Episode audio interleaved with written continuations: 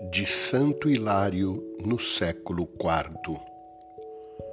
Todo o temor do Senhor está contido no amor, e a caridade perfeita expulsa o temor.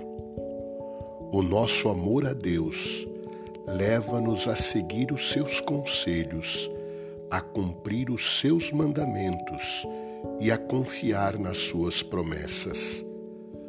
Os caminhos do Senhor são muitos, embora Ele próprio seja o caminho, pois Ele chama-se a si mesmo caminho.